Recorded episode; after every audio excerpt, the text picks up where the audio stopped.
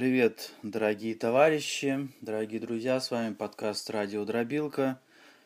И сегодня воскресенье, 24 ноября 2019 года. И сегодня этот выпуск я назову «Представители беззакония».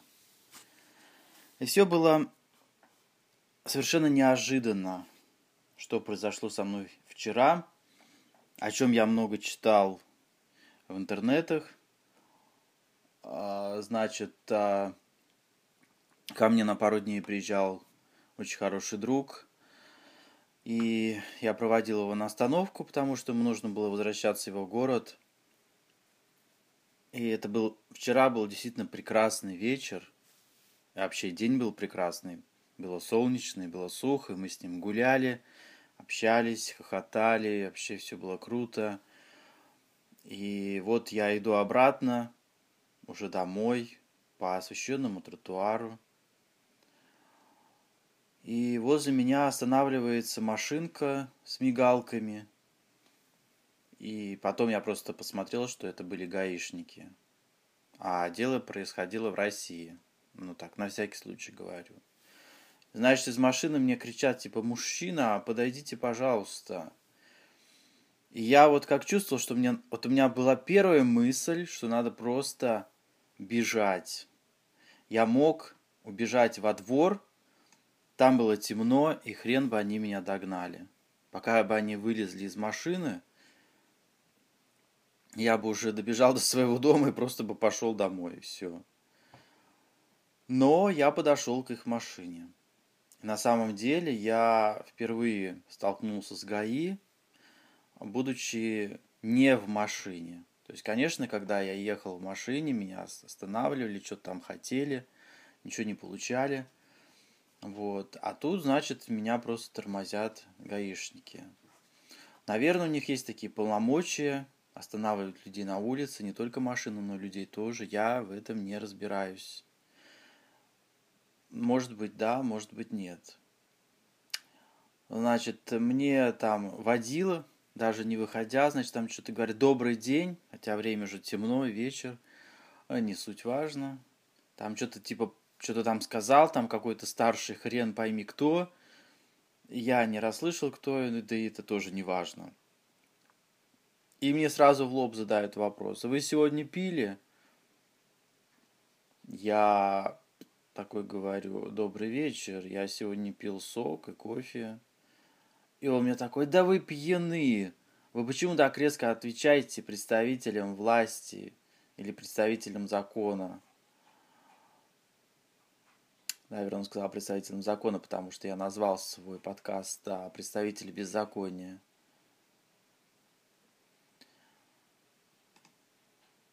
А я ему, значит, отвечаю, а вы вот так со спины и на ходу определили, что я какой-то там пьяный, Вся человек, который иду нормально, спокойным шагом, ровно, не шатаюсь и не болтаюсь. Не нарушаю никакого общественного порядка. Я иду даже не по дороге, что является нарушением, а просто по тротуару. И он мне на это отвечает, что а вы медленно идете, я увидел это. То есть, получается, медленно идти – это уже правонарушение. Угу. Я ему говорю, я иду по освещенному тротуару, не по проезжей части. И я абсолютно трезв, в чем уверен на сто процентов. Ходить медленно, пока не запрещено законом. И он мне такой, это должно показать медицинское освидетельствование, вы должны проехать с нами. Я говорю, я вам ничего не должен, и ехать с вами никуда не собираюсь. И вообще, мне непонятно, чего вы ко мне привязались. Я абсолютно адекватный, трезвый человек – Зачем вы меня тормознули? Вы что, как-то решили бабла срубить? Вот перед выходным днем воскресенье наступает. Как-то лоха какого-то решили развести или что? И тут у меня, значит, начинает уже так немножечко подкипать, подгорать. Говорю, у меня с собой денег нет. Я вам сразу говорю, если соберетесь меня куда-то там везти в обезьянник, денег у меня нет ни рубля с собой. Взять с меня нечего. И я предлагаю сделать вид, что всего этого не было. вы едете дальше, куда ехали, а я иду к себе домой. Всего доброго, господа. Я, значит, как бы разворачиваюсь. Там у них еще в машине сидела на переднем сиденье такая тоже в форме квашня, которая то ли, то ли она спала, то ли у нее просто глаза заплыли жиром. Но после моих слов она подала первые признаки жизни, подняв веки. Видимо, она была настолько удивлена такой нестандартным поведением клиента, в кавычках. Я, значит, пошел, один там выскочил, второй тоже выскочил, типа меня нагнали, перекрыли мне путь, типа там руки выставили на меня, остановитесь, остановитесь, вы пьяны, вы не можете идти. То есть понятно, что просто тупая разводка. Просто они провоцируют меня на какие-то там агрессивные действия, чтобы потом, знаю, как-то силу ко мне применить, не знаю, что стрелять в меня будут. Говорят, мы должны у вас проверить документы. Я говорю, с моими документами вообще полный порядок, и спасибо за заботу. Ну так предъявите их. Я говорю, они у меня дома лежат, я с собой документы не ношу. А вы знаете, что вы обязаны по первому требованию предъявлять документы представителям закона. А если у вас документов нет, тогда мы имеем полное право вас задержать до выяснения личности. А вдруг вы там преступник в бегах? Я просто уже, я понимаю, что спорить не имеет смысла, я просто говорю, что я с вами никуда не поеду. Это как это? Они прям растерялись и, и, и все, и думают. Ну, для них ситуация нестандартная, потому что обычно а, люди соглашаются. Типа, как бы все, ситуация безвыходная, они вынуждены ехать. А для меня а, выход это не ехать. Я им говорю, значит, типа, я ничего не нарушал, не считаю нужным ехать с неизвестными мне людьми в неизвестном направлении. И на самом деле, э, нужно признаться, что мне стало страшно. Мне вот реально стало страшно за свою жизнь, за свое вообще состояние, свое здоровье. Потому что у меня с собой не было телефона. Я телефон оставил дома, я буквально вывел там товарища на 10 минут на автобус посадить и вернуться обратно. У меня не было с собой денег, хотя чем бы они мне помогли. Ну, даже элементарно, вот если бы они эту процедуру со мной провели медосвидетельствование, но они опять же знают, видят, что я человек трезвый. Я трезвый человек был вчера. Они просто бы меня куда-то довезли, и я высадили бы, оставили бы, и мне пришлось бы пешком, не знаю сколько там, 2-3 часа по морозу херачить просто до дома, потому что денег тоже с собой не было. Но это, это самое легкое, что могло со мной случиться.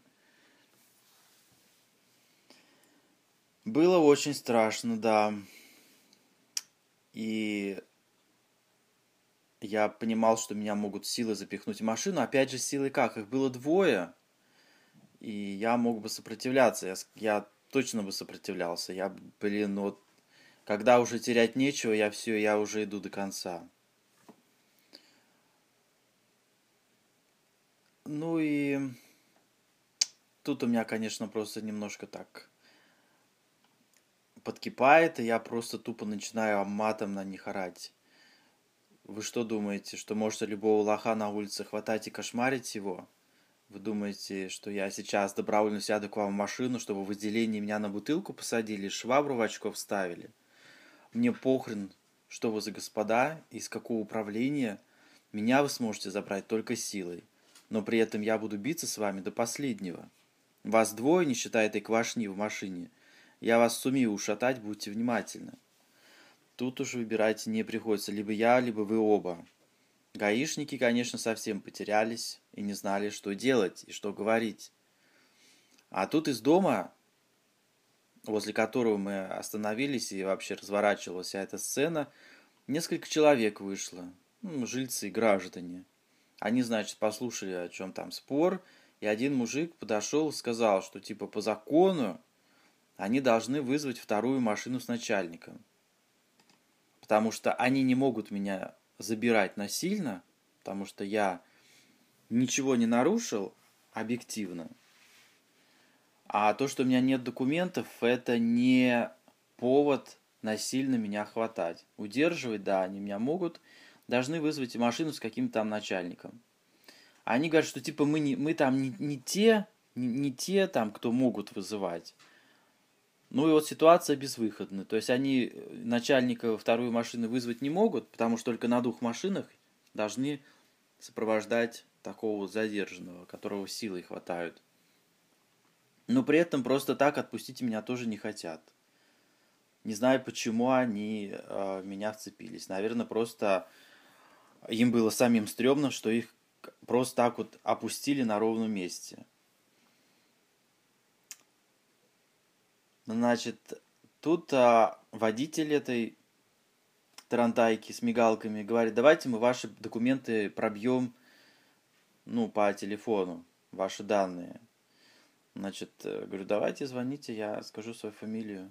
Он, значит, наберет, берет телефон, набирает там, кого-то просит пробить там, то есть там ему еще не хотят пробивать, кого-то просят, чтобы пробили, значит, человека, и второму, второму своему напарнику говорит, не хотят работать, суки.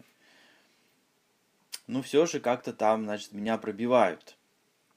Нет, вас нет в базе, значит, торжественно он мне объявляет. Я говорю, я говорю, вы в какой базе вообще меня пробивали? В базе насильников или извращенцев? Меня там нет точно. Он говорит, ну, по Тверской области, по приводам судимости. Может, вас восемь раз уже доставляли в отдел, вы же тут паспорт получали? Я говорю, нет, я не, полу... я не получал в этом городе паспорт. Я получал паспорт вообще там в другом регионе, ну и говорю, где я его получал. И в милицию меня вообще ни разу не забирали. Но, значит, опять заново диктуют, говорят, посмотрите по другому региону, по этому вот региону. То есть у них базы, видимо, какие-то там, ну, ограниченные. Это, блин, представители закона. Ну да, вот вроде как бы нашли, это же вы же теряли паспорт. Я говорю, нет, никогда не терял паспорт, вообще как бы у меня с этим проблем нет. Только делал замену по возрасту, как полагается. Тут опять не замешательство, тот или не тот человек фиг его знает. И вообще, что у них там за базы такие, если гаишники не могут найти реального живого человека? Я мог бы вообще им сказать, блин, фамилия, имя, отчество любого человека, любого моего знакомого, который живет в Твери, который точно не приводился в милицию, и что, они бы там, им бы сказали, да, он несудимый, я бы пошел дальше – тоже ситуация интересная. Как бы они узнали, что я – это я, что я соответствую тому имени, которое я им озвучил. Ну, видимо, у них как бы такая практика не предусмотрена, что гражданина пробивать по номеру телефона, по, по телефону, называя его фамилию, имя, отчество и дату рождения. Тут, значит, они мне предлагают, давайте мы тут на месте составим на вас протокол по статье и вот когда я услышал просто у слова «статья», у меня уже опять мозги закипели. Я услышал только цифру 282, но я очень не уверен, что это правильная цифра. И потом мне уже товарищ а, сказал, что 282 статья – это возбуждение ненависти, либо вражды, а равно уни унижению человеческого достоинства. То есть, если действительно они эту статью назвали, то кого, кого они хотели, чтобы я унизил? Это тоже, конечно, большой вопрос. Но я просто сказал, что я ничего составлять не буду, я ничего не буду подписывать. Если вы хотите меня хватать и тащить, то будьте готовы, что я вам окажу, сопротивление и биться я буду до последнего. То есть они видели, что я настроен вообще решительно, там, ну, все.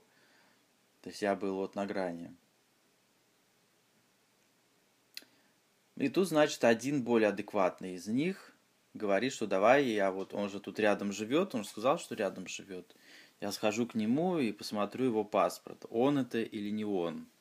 То есть я, я тоже не понимаю эту схему, то есть ему нужно было просто увидеть мой паспорт, что он у меня есть, а, что там вклеено мое фото и что дальше.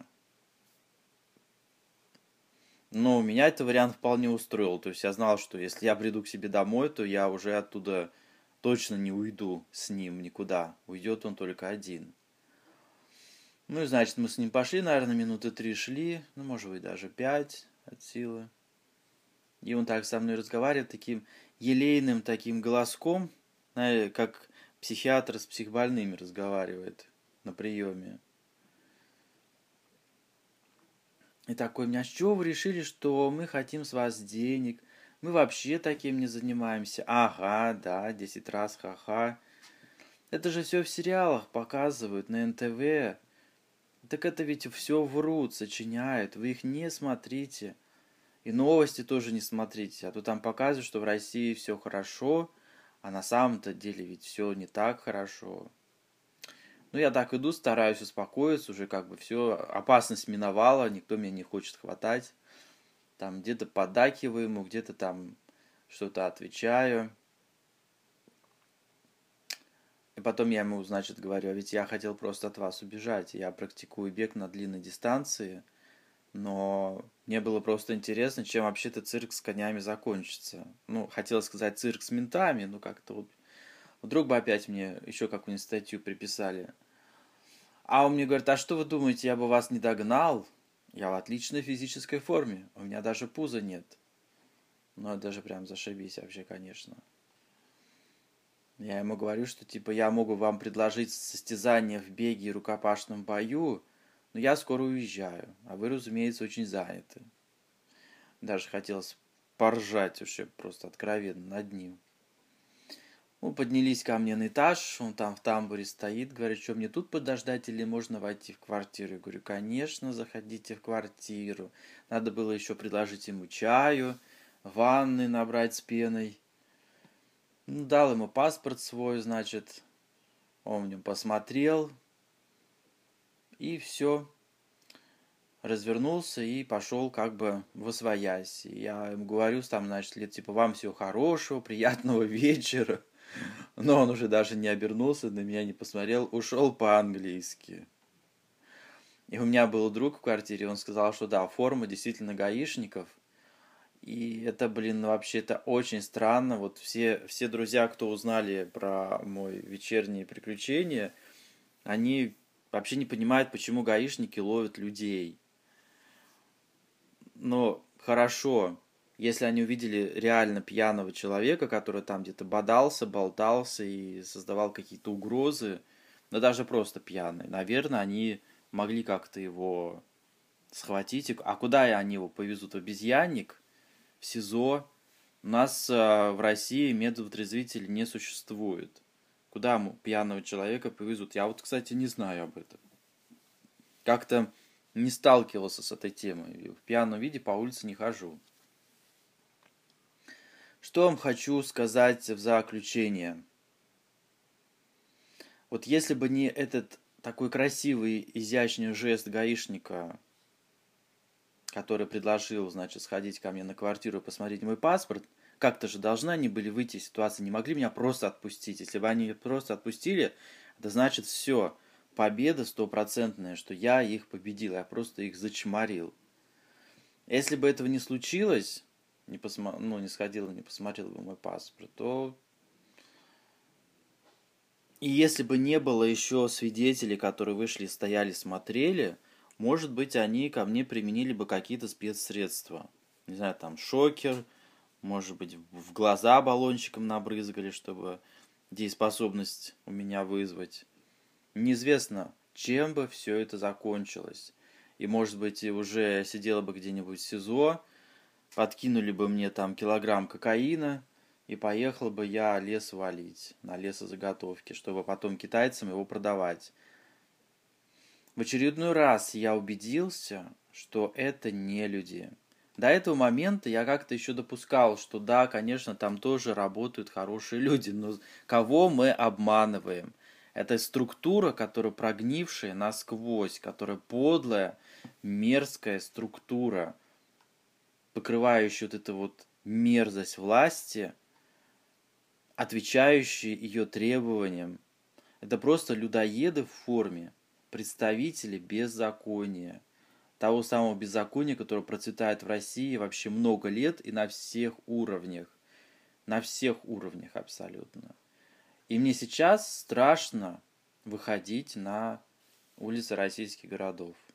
После того, что я пережил, что любого человека можно схватить, вот так вот сказать, типа, пройдите в машину, мы вас повезем, сейчас освидетельствуем, если все хорошо, мы вас выпустим. А если все нехорошо, наверное, блин, на бутылку пойдете, а потом лес валить. И как себя обезопасить здесь?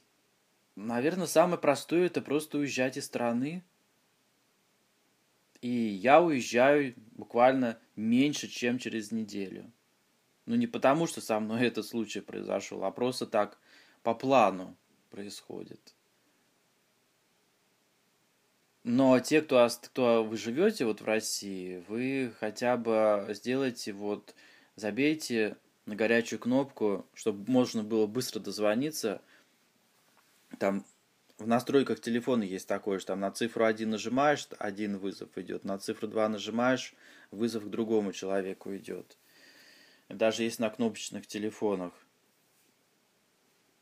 У вас в телефоне должен быть номер человека, который реально может вам помочь в такой ситуации, который может выследить, может быть, он как-то связан с этими структурами, может быть, человек авторитетный, может, у человека просто какая-нибудь банда, которые приедут и расхерачат эту машину с мигалками. Этим гаишникам задний жезл вставят. Важно очень запомнить номер машины, который вас подцепил и вас домогался и все нехорошее с вами делал. Ну, может быть, в будущем как-то это поможет. Если вас будут бить, то прикрывайте голову руками, потому что если по башке надают, потом это все отразится на вашем здоровье. И самое главное, ничего не подписывайте. Даже если будут обещать отпустить, типа сейчас вот вам протокольчик составим, и вы пойдете домой. Это вранье. Это вранье сто процентов. Если им нужно, вас потом попозже найдут и посадят по той же самой вашей подписи. Потому что конвейер налажен и работает исправно. Но меня успокаивает только то, что я уезжаю из России и сюда больше жить не приеду. Конечно, я буду приезжать навещать друзей, но это будет редко. Ребята, это будет редко. Я вчера просто вот как-то меня так тряхануло очень сильно.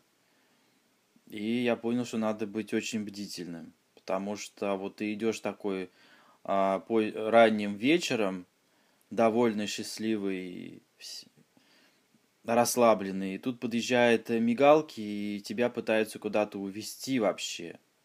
Это страшно. Это страшно, это, блин, 30-е годы, когда воронки подъезжали к подъезду, хватали, увозили, расстреливали. Это, никуда это не ушло. На этом все, товарищи дорогие. Желаю вам не попадаться ни ментам, ни гаишникам, а если как увидите их, просто обходите стороной или просто бегите. Удачи!